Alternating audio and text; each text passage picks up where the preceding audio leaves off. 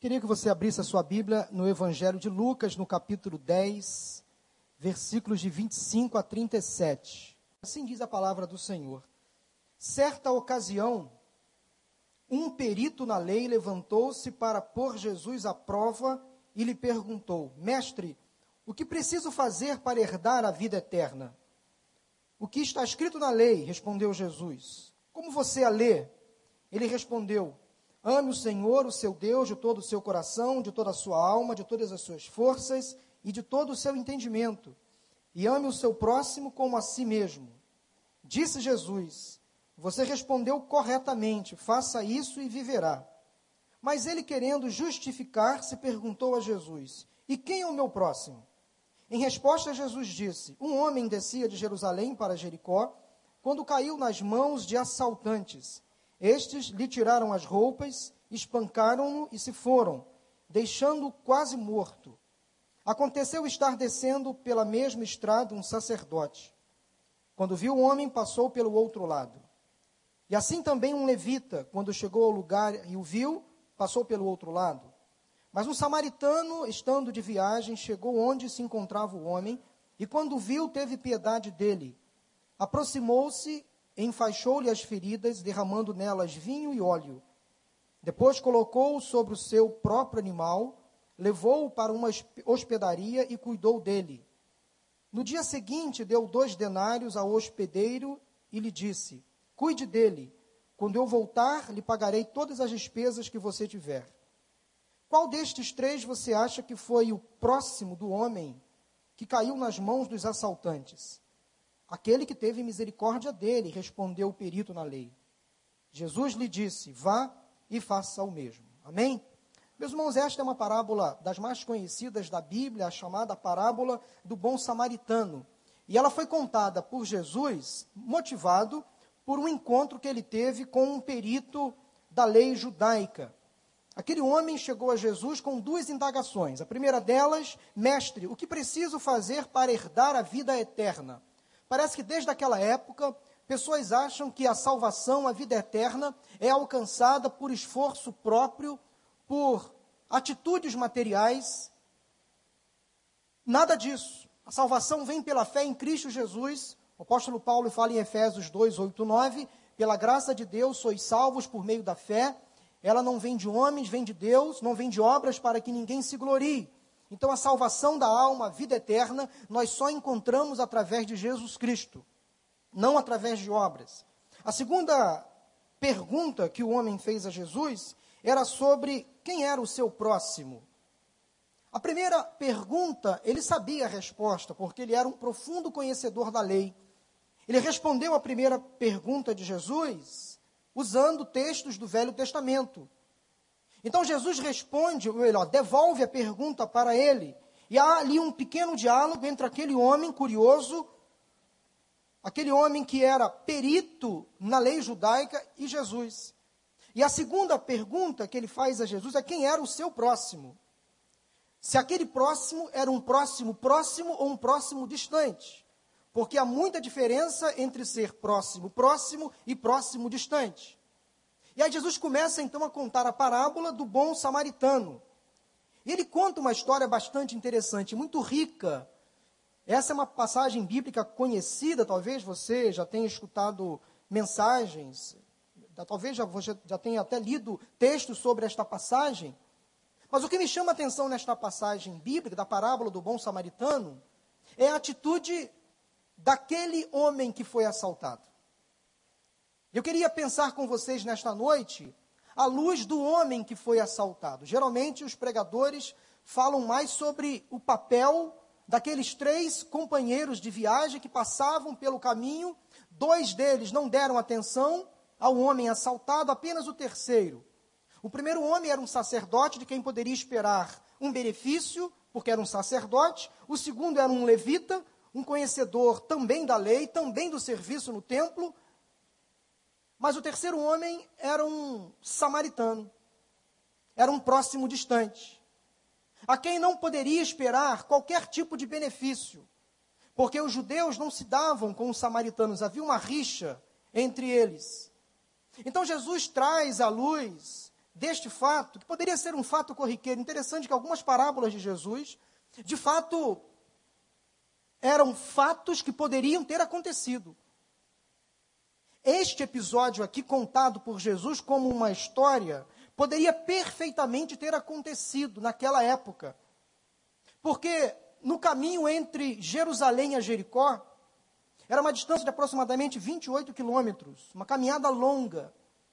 Então, esse caminho era entre o deserto, e parte desse caminho era entre colunas rochosas, de modo que muitos assaltantes ficavam por ali escondidos, para fazer uma emboscada, montar uma tocaia, para poder assaltar os viajantes que passavam por aquela estrada.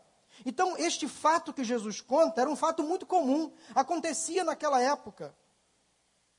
Era um caminho perigoso. Muitos assaltantes ficavam ali escondidos, esperando uma caravana passar, esperando uma pessoa passar, e ali dava o bote. E aquele homem estava passando por aquele caminho que levava a Jericó. E ele foi assaltado. E eu não sei se você já foi assaltado. Mas na maioria das vezes, um assaltante, quando aborda uma pessoa, ele age de maneira violenta, agressiva, ele tenta coagir a sua vítima, ele tenta impressionar, ele tenta tirar o máximo que ele pode, ele causa medo, causa pavor. Conta-se uma história de um assaltante que foi roubar um trabalhador e quando abriu a carteira do trabalhador tinha só vale transporte não tinha dinheiro. O assaltante, com pena daquele trabalhador, deu dinheiro para ele. Toma aqui, leve para sua casa, para os seus filhos. Estou com pena de você. Mas esta atitude é rara. De um assaltante se compadecer da sua vítima. Na grande maioria das vezes, o assaltante furta, castiga, maltrata, oprime, coage. Eles são violentos.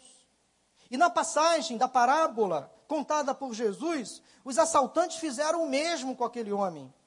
Ele estava caminhando de Jerusalém a Jericó, ele foi assaltado, ele teve as suas roupas rasgadas, ele foi espancado, ele ficou à beira da estrada, e diz o versículo 30 que ele foi espancado, deixado quase morto.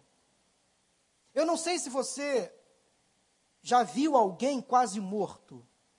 Eu já vi nesses meus quase 14 anos de ministério pastoral, eu já me deparei várias vezes com pessoas quase mortas. É terrível você estar à beira da morte com alguém.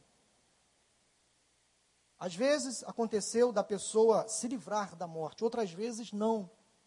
Mas é uma aflição, uma angústia para quem está desse lado de cá, vendo uma pessoa à beira da morte. Eu já presenciei a morte de algumas pessoas. A certa ocasião, eu fui chamado a Brasília, eu ainda estava no exército, o militar me ligou no dia 30 de dezembro de um determinado ano, e a esposa dele estava à beira da morte, com câncer. Ele me ligou dia 30 de dezembro, 11 e meia da noite. No dia 31 de manhã, eu peguei um avião para Brasília, cheguei lá por volta de 10 horas da manhã. Fomos direto ao hospital. Quando eu cheguei naquele hospital, ela estava com aqueles aparelhos. Já nos últimos momentos, Deus me levou ao quarto daquela irmã. E era uma sensação, foi uma, tentação, uma, uma sensação terrível de ver alguém respirando pela última vez. Ao mesmo tempo que aquela sensação foi para mim, para o esposo daquela irmã terrível, angustiante, Deus nos trouxe um conforto era como se anjos estivessem ali ao nosso lado, velando, olhando a partida daquela serva do Senhor.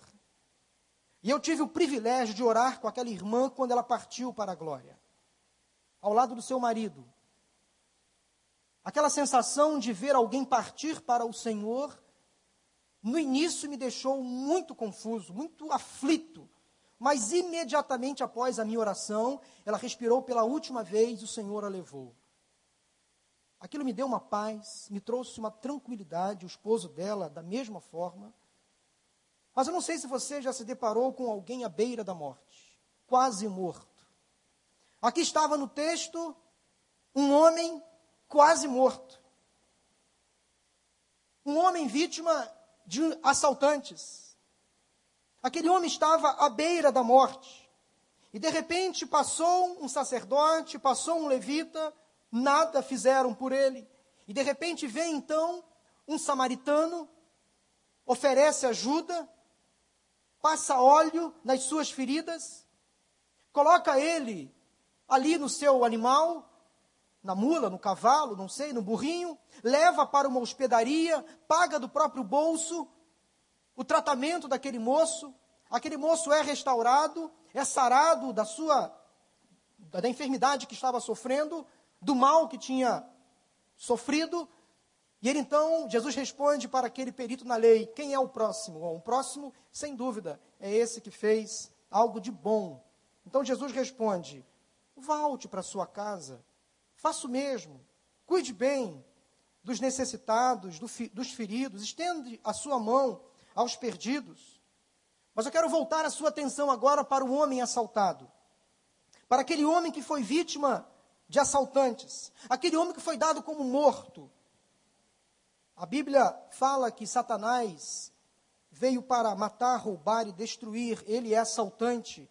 Ele é um salteador, fica sempre à espreita querendo dar o bote. Ele fica escondido, querendo tragar, buscar alguém para roubar a alegria, roubar a paz, destruir as vidas. Os assaltantes da passagem deixaram aquele homem quase morto, fragilizado, abatido, sangrando, com o corpo todo doído, não podia caminhar, não tinha forças para ficar de pé. Meus queridos, nós estamos no meio do carnaval. E esse é um período muito delicado, muito sensível na nossa cidade. Porque durante esses quatro dias de folia, há muita gente sendo assaltada, não só por bandidos e marginais que ficam também pelas ruas, pelos becos da cidade, mas principalmente por Satanás. Satanás tem roubado a alegria a paz de muitos lares, de muitos corações ele tem cumprido o seu propósito, principalmente nesse período do ano, chamado carnaval. Muitas pessoas, nesta época do ano, são vítimas de violência, se envolvem com as drogas, com a prostituição, com o adultério. Esta, este é o período do ano onde mais violência acontece na nossa cidade. É o período do ano onde mais mulheres engravidam, vítimas de abuso sexual de uma gravidez indesejada. Provavelmente, eu falo isso porque eu tenho provas históricas, estatísticas. Há alguns anos atrás, alguns pastores da igreja foram a cidade, algumas cidades do Brasil visitando igrejas, e nós fomos a Florianópolis, e nós visitamos um centro de ação social. E ali nós entramos num, numa casa-lar, e ali nós nos deparamos com algumas crianças que estavam ali sendo atendidas por aquela igreja. E o diretor daquela casa chegou para nós, pastores, e disse: Esta criança aqui é um filho do carnaval. E aquela cena me emocionou bastante. Eu peguei nos meus braços um menino, um bebê, filho do carnaval. E ele me explicou, explicou para o nosso grupo, dizendo: Esta criança aqui ela foi abandonada na rua da cidade de uma mãe que engravidou no período do carnaval. E todo ano isso acontece, pastor, em nossa cidade. Muitas mulheres, moças que engravidam durante o carnaval, vêm ter os seus bebês lá no final de novembro, dezembro, e essas crianças são abandonadas pelas ruas. E o conselho tutelar deixa essas crianças aqui conosco para que nós possamos tratar delas quem sabe aparece alguém para adotar essas crianças. Fatalmente, em dezembro deste ano, nós teremos muitos filhos do carnaval. Crianças abandonadas pelas ruas, sem pai, sem mãe, sem um lar. Fatalmente, na semana que vem, nós vamos ter conhecimento pela, pela imprensa de pessoas que foram vítimas da violência, de pessoas que beberam durante esses dias e foram vítimas de acidente de trânsito. famílias inteiras destruídas pelas drogas. Talvez você vai conhecer daqui a alguns dias, semanas ou meses, uma família destruída no carnaval, de um homem ou uma mulher casados que se envolveram fora do casamento neste período. Então Satanás está à solta fazendo das suas. Justamente nesse período onde estamos aqui celebrando a presença do Senhor, neste dado momento na nossa cidade, muitas pessoas estão morrendo. Há muitas pessoas andando pelas ruas quase que mortas, sendo atraídas por Satanás, sendo influenciadas por Satanás. E Satanás ele é sutil, ele é ardiloso, ele cria todo um espetáculo de cores, de arte, mas que tudo isso acaba em cinzas, acaba em miséria, em tristeza, em luto. Infelizmente, nós já associamos carnaval à violência, à promiscuidade, ao uso abusivo de drogas. Lares são desfeitos, sonhos são interrompidos e vidas são ceifadas. Há um sem número de pessoas mortas andando agora pelas ruas, saindo para os bailes, para os desfiles, em busca de uma falsa alegria, em busca de algo para preencher o vazio do coração. Quem sabe você que está aqui sentado nesta noite, em carnavais passados, você também se envolveu com muitas coisas erradas. Graças a Deus que você está nesse lugar. Graças a Deus que você aprendeu a dizer não às influências do mundo. Que você aprendeu a dizer não à, à, proposta de Satanás.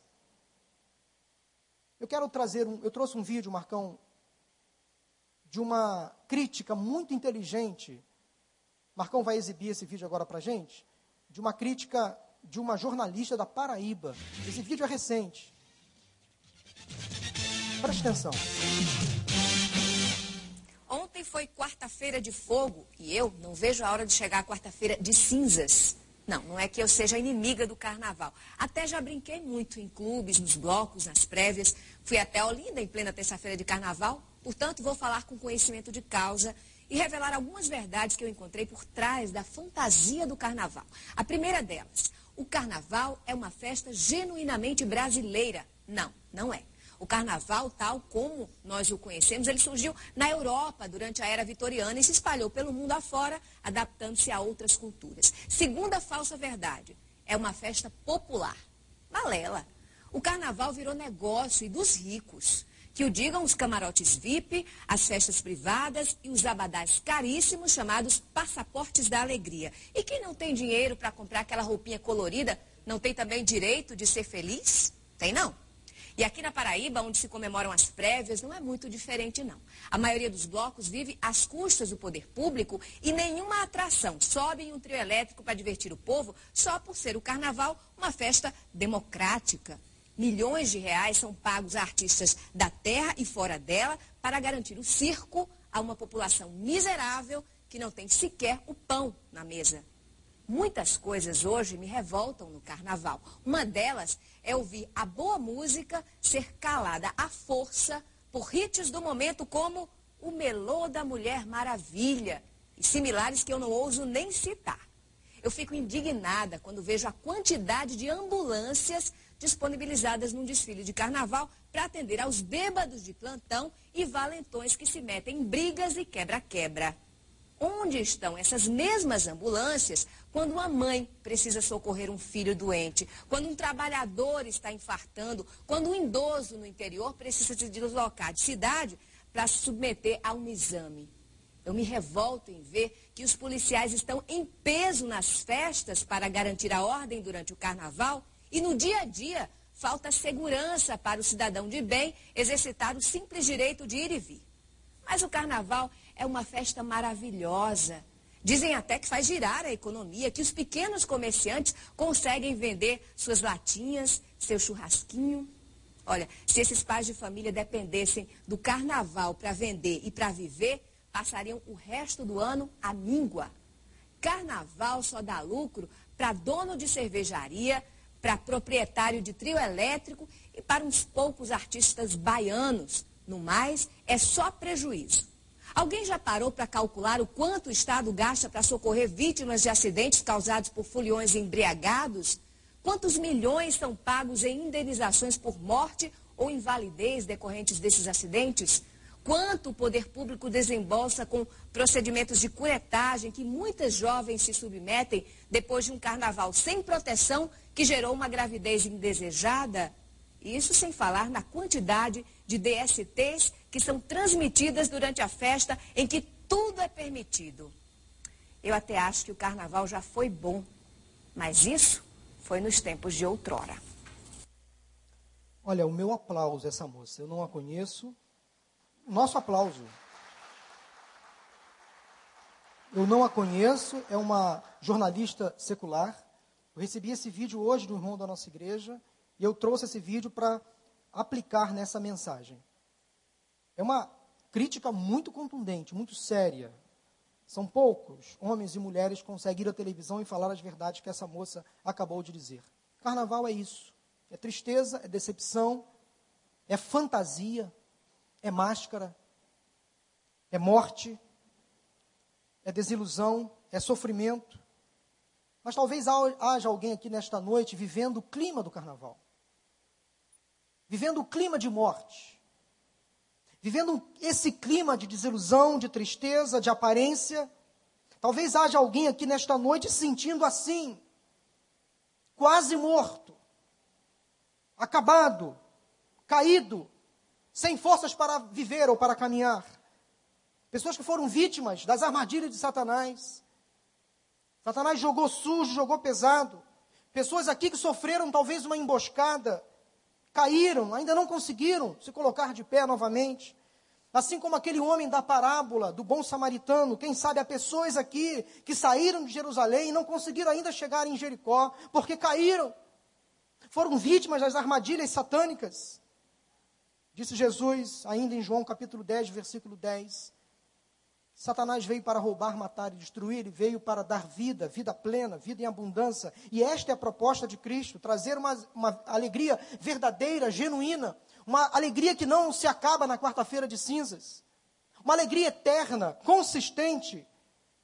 Então, se você porventura entrou, entrou aqui nesta noite, hoje, vivendo o clima do carnaval, essa falsa alegria, mas essa tristeza incubada, esse sentimento de morte, de desilusão, de queda, em nome de Jesus, Ele quer devolver aquilo que Satanás roubou de você. Ele quer trazer de volta aquilo que Satanás tirou da sua família, da sua casa, do seu lar. Aquelas emboscadas fez com que aquele homem caísse Satanás roubou dele muitas coisas importantes. Eu quero deixar com você nesta noite três lições sobre a vida daquele homem que caiu nas mãos daqueles assaltantes. A primeira lição, note no seu coração, é que você precisa retomar o seu estado de consciência para saber o seu destino. Você precisa retomar o seu estado de consciência para saber o seu destino. Aquele homem assaltado sofreu um bote, um ataque, naquele trajeto entre Jerusalém e Jericó. Infelizmente, a sua caminhada foi interrompida. Por um tempo, ele não pôde mais caminhar. Ali estava ele, então, caído, sem perspectivas, inconscientes, inconsciente, quase morto, precisando retomar o controle da sua vida. Ele precisava novamente olhar para frente, para o alto e seguir o seu destino. Que Deus havia reservado para aquele homem não era morte naquela altura da sua vida, com toda certeza. Deus tinha outros planos para a vida daquele homem, mas ele não poderia ficar ali prostrado, quase morto. Você também precisa retomar o seu estado de consciência para saber aonde é o seu destino, para onde você está caminhando. Eu quero fazer uma pergunta a você que entrou aqui nesta noite. Talvez vivendo esse clima de carnaval, quase morto. Você precisa acordar para a vida e olhar para dentro de si. Para onde você está caminhando? Será que você tem um destino certo? Será que você já se deu conta do ritmo de vida que você tem vivido? Será que você já deu, já deu conta das amizades que você tem escolhido, dos lugares que você tem frequentado? Quem sabe você tem sido vítimas vítima constante dos ataques de Satanás. Verifique o fim, o destino que você está dando à sua vida, à sua saúde, aos seus sonhos, à sua família, ao seu futuro e retome o seu estado de consciência. Saia desta situação de prostração, de miséria espiritual. Saia do inconsciente espiritual.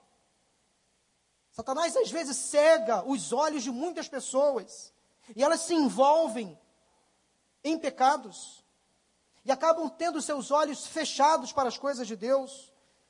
Saia do estado vegetativo, saia do controle das mãos sujas de Satanás, mãos sórdidas, que só machucam, só maltratam. Saia dos seus domínios perigosos. Para onde os seus pés o estão levando? Você está caminhando para onde? Qual é o seu destino? Aonde você vai? Já olhou para frente? Então retome o seu estado de consciência para que você possa observar o seu destino. E o seu destino, sabe qual é? É passar a eternidade ao lado de Jesus. É ter uma vida restaurada, transformada, é ser uma referência, é ser um bom marido, uma boa esposa.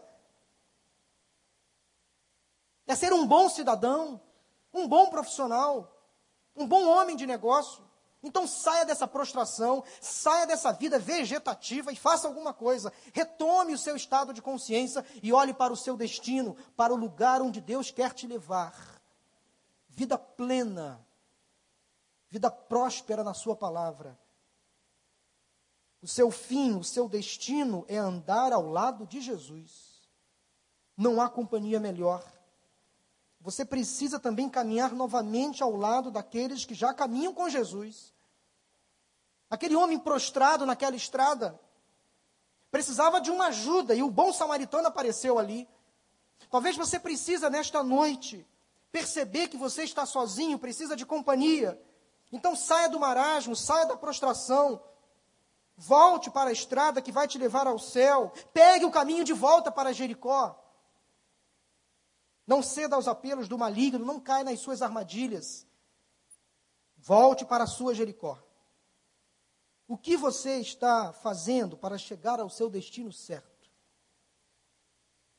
Quais são as opções que você tem feito? Quais são as escolhas que você vem fazendo ultimamente?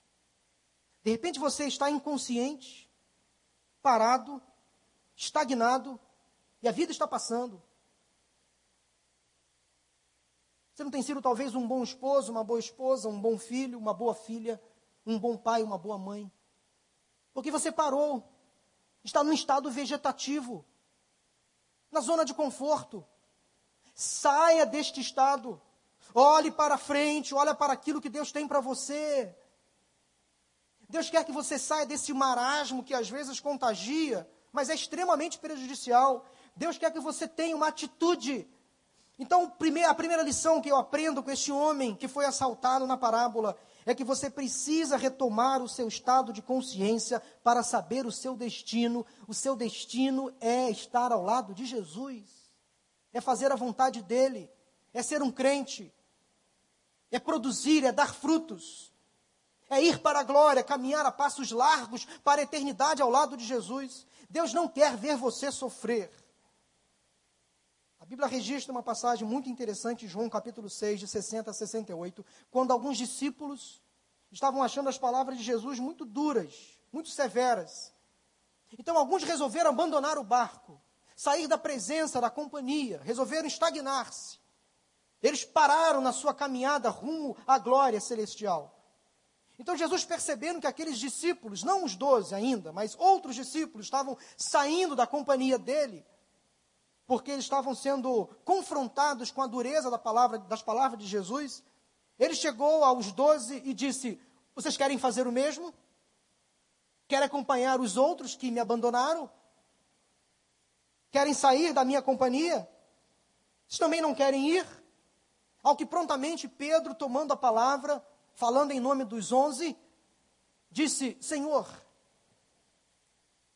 para quem iremos?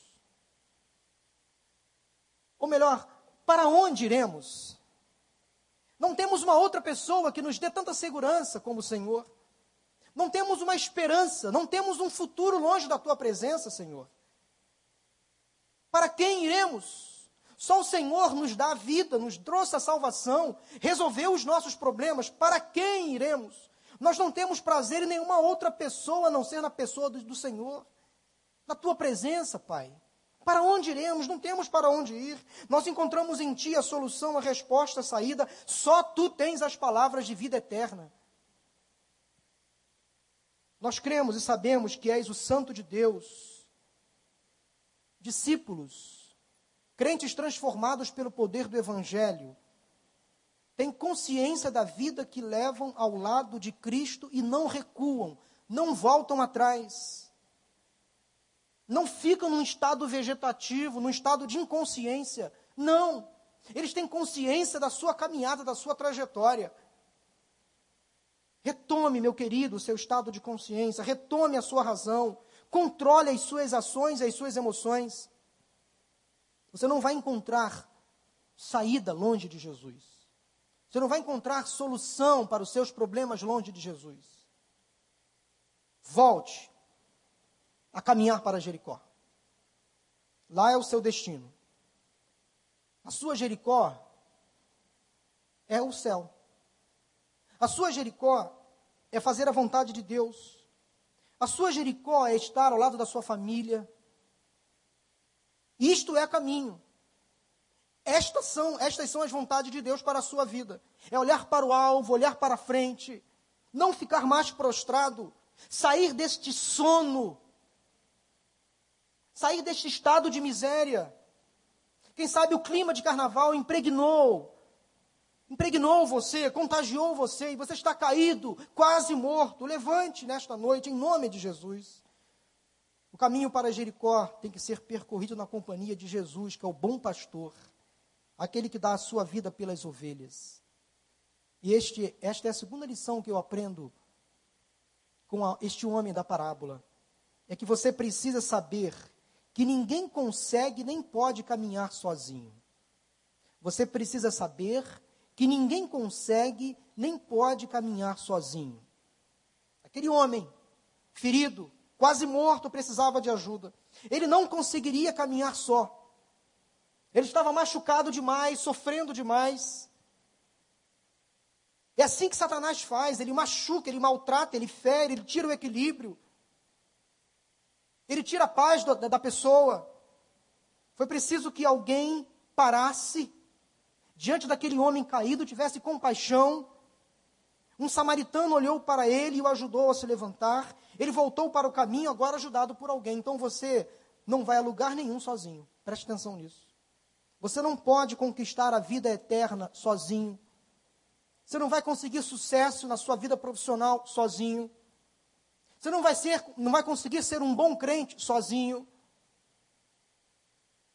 Você sempre vai precisar da companhia de alguém. Você não pode restaurar o seu casamento sozinho. Você não vai conseguir se livrar das más companhias sozinho. Você não vai conseguir se livrar, se livrar das drogas, dos vícios, sozinho.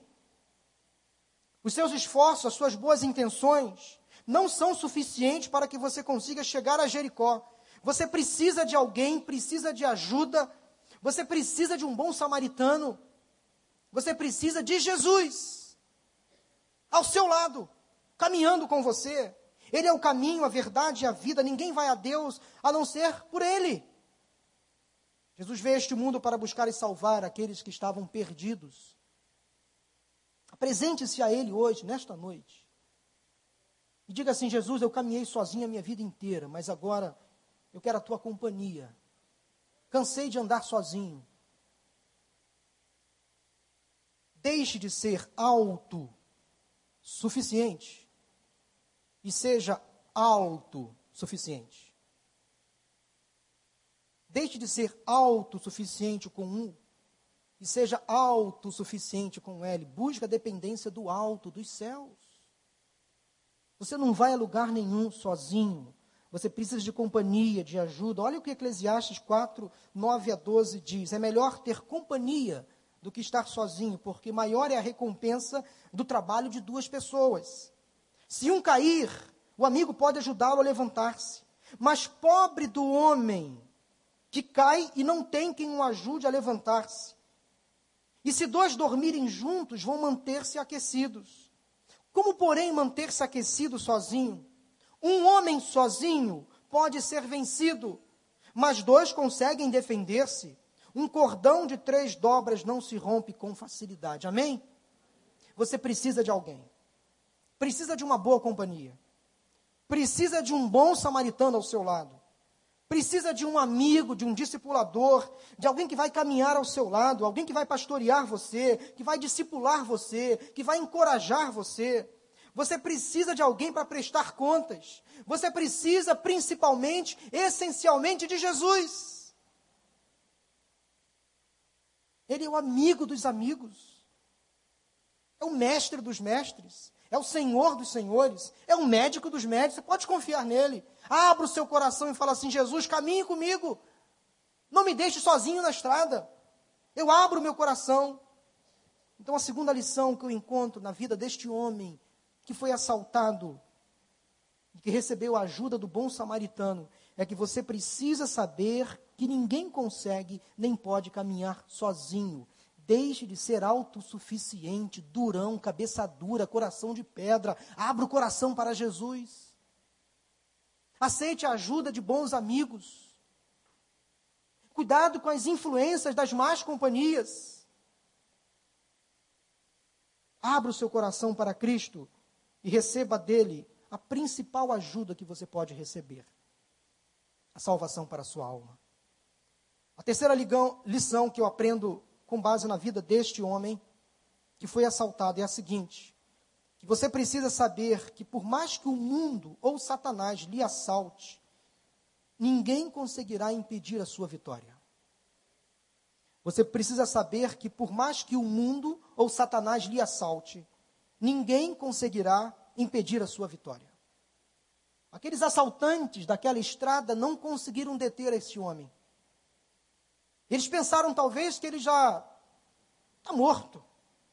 Batemos tanto, maltratamos tanto, ferimos tanto, vamos deixá-lo aí para os urubus, para os corvos chegarem aqui e detonarem. Eles pensaram, talvez, que tinham deixado um homem morto. Bateram com muita força, talvez, levaram tudo que ele tinha. Assim é Satanás. Se nós vacilarmos, se nós entrarmos por estradas perigosas, se nós tomarmos decisões erradas, ele vai tentar levar o que temos de mais importante a alegria, a paz, o equilíbrio, a razão, a saúde, a família, o conforto de estar na presença de Deus, é o que Satanás tenta fazer. Então, cuidado, porque Satanás não brinca em serviço. Se você vacilar, ele vai tentar levar de você aquilo que você tem de mais importante, ele vai tentar roubar tudo que você tem. É o papel dele. Talvez vai tentar roubar a alegria de você vir à igreja, de você servir ao Senhor. Ele vai tentar, talvez, destruir a sua casa, os seus negócios, os seus projetos, o seu futuro. Meu querido, minha querida, talvez você tenha sofrido ultimamente algumas perdas, alguns danos. Talvez você entrou aqui nesta noite quase morto, caído, vivendo esse clima de carnaval, uma alegria aparente, mas uma tristeza incubada. O Senhor jamais, jamais deixará você jogado na estrada. Ele sempre vai enviar um escape. Ele sempre vai enviar um bom samaritano. Ele sempre vai enviar Jesus para te salvar, para te livrar. Ele sempre estenderá a sua mão de poder, de misericórdia. Ele sempre se colocará à sua disposição para resgatar você do mal, para tirar você do afogamento, para livrar, livrar você das águas sujas deste mundo contaminado. Ele vai curar as suas feridas, vai restaurar os seus traumas, vai trazer de volta a sua dignidade. É o que Jesus faz. Ele vai colocar você de pé novamente. De repente o mundo lhe feriu. De repente uma decisão errada que você tomou no passado vem lhe causando sérias sequelas. Mas nada pode separar você do amor de Deus que está em Cristo Jesus, o nosso Senhor. Nada pode afastar você de um encontro real com Jesus. Salmo 23, versículo 4.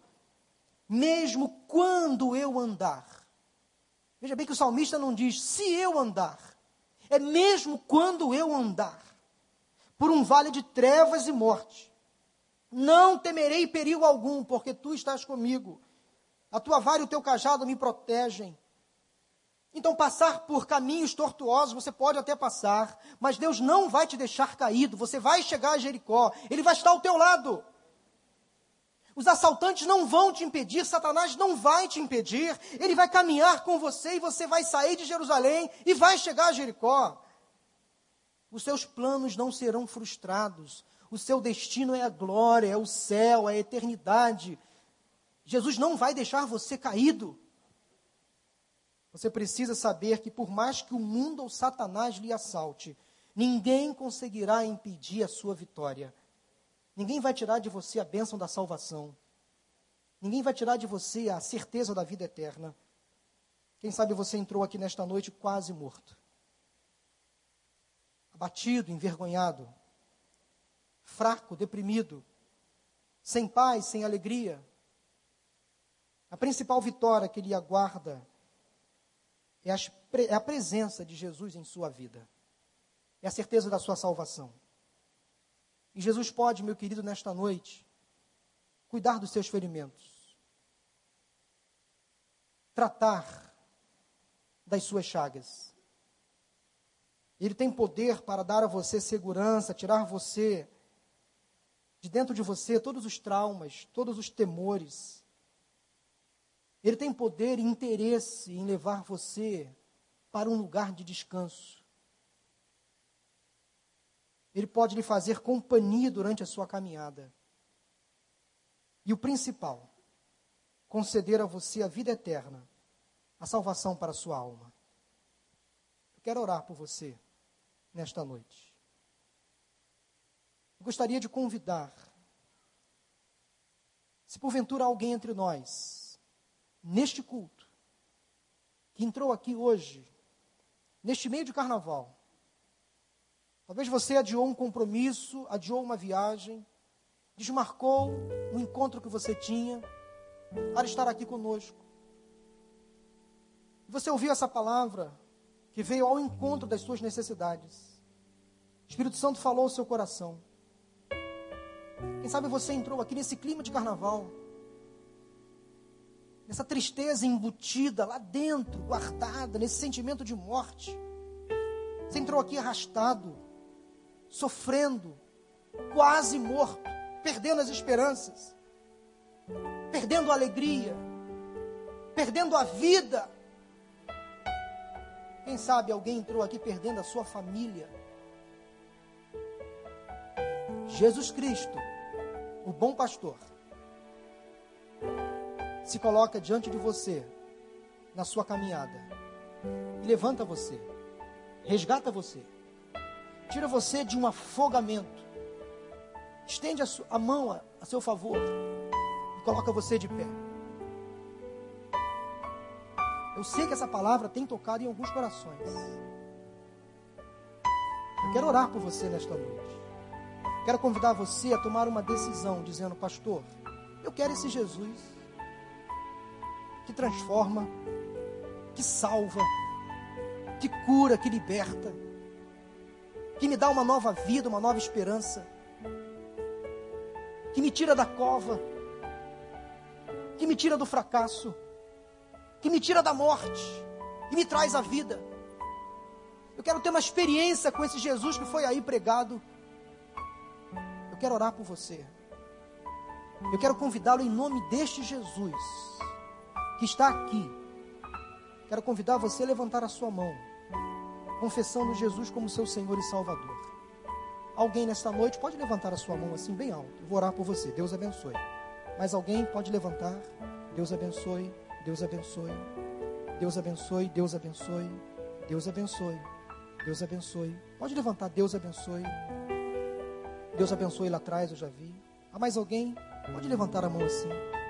Dizendo, pastor, eu cheguei aqui hoje caído. Sentimento de morte. Clima de carnaval. Alegre por fora, mas triste por dentro. Cheio por fora, mas vazio por dentro. Quase morto. Levante a sua mão em nome de Jesus. Eu vou orar por você. Deus abençoe. Mas alguém pode levantar a sua mão? Vamos cantar esse louvor. Eu quero convidar você que levantou a sua mão para vir aqui no altar. Eu vou orar por você. Ó Senhor, em nome de Jesus, obrigado por esta palavra. Obrigado porque diante da tua presença nós encontramos abrigo, alegria, renovo, restauração. Obrigado, Senhor, pelas pessoas que nesta noite, neste culto, reconheceram que estavam, a Deus, caídas, quase mortas. Levantaram as suas mãos e neste momento foram restauradas pelo poder que é na tua palavra. Obrigado, Deus, porque Satanás não tem mais domínio sobre a vida dessas pessoas, elas estão sendo libertas, resgatadas do mal, transformadas, Senhor. Obrigado. Obrigado, Senhor, pelo irmão que está ao nosso lado. Esse ombro amigo, essa mão estendida, caminha conosco ao nosso lado. Tem sido, ó Deus, bênçãos para as nossas vidas. Obrigado, Deus, porque nós não estamos sozinhos na caminhada. Obrigado, Senhor, porque nós podemos contar com esse irmão que está aí ao nosso lado. Podemos contar com a oração, um sorriso. Podemos contar, às vezes, até com as lágrimas. Mas esse irmão que está ao nosso lado nos sustenta em oração, tem caminhado conosco. Senhor, principalmente obrigado pela presença de Jesus em nossa vida. Porque um dia, Senhor, nós resolvemos sair do caminho de morte e resolvemos ter um encontro pessoal de salvação com este Cristo que nos trouxe liberdade. Obrigado, Deus, porque nada pode impedir a nossa caminhada para o céu. Nada pode atrapalhar a nossa caminhada ao destino final que o Senhor reserva para todos nós, a tua presença, a tua glória sobre nós. Obrigado, Deus, porque a nossa Jericó já está garantida, o céu nos aguarda. Obrigado, Senhor, pela presença constante de Cristo em nossas vidas. E ao final deste culto, leva-nos em paz e em segurança para os nossos lares. Ó Deus, proteja-nos agora nesse caminho de volta para os nossos lares. Abençoe, ó Deus, aqueles irmãos que viajaram, os que estão em retiro espiritual, a nossa juventude. Que eles ali sejam abençoados pelo Senhor nesses dias de retiro. Que eles voltem em paz para o rio, em paz e em segurança. E outros irmãos que viajaram para as suas casas, para um conforto com a família, que da mesma forma eles sejam abençoados. Obrigado, Senhor, pelo banquete desta noite. Assim nós oramos em nome de Jesus. Amém. Abraça quem está ao seu lado. Cumprimente quem está aí ao seu lado.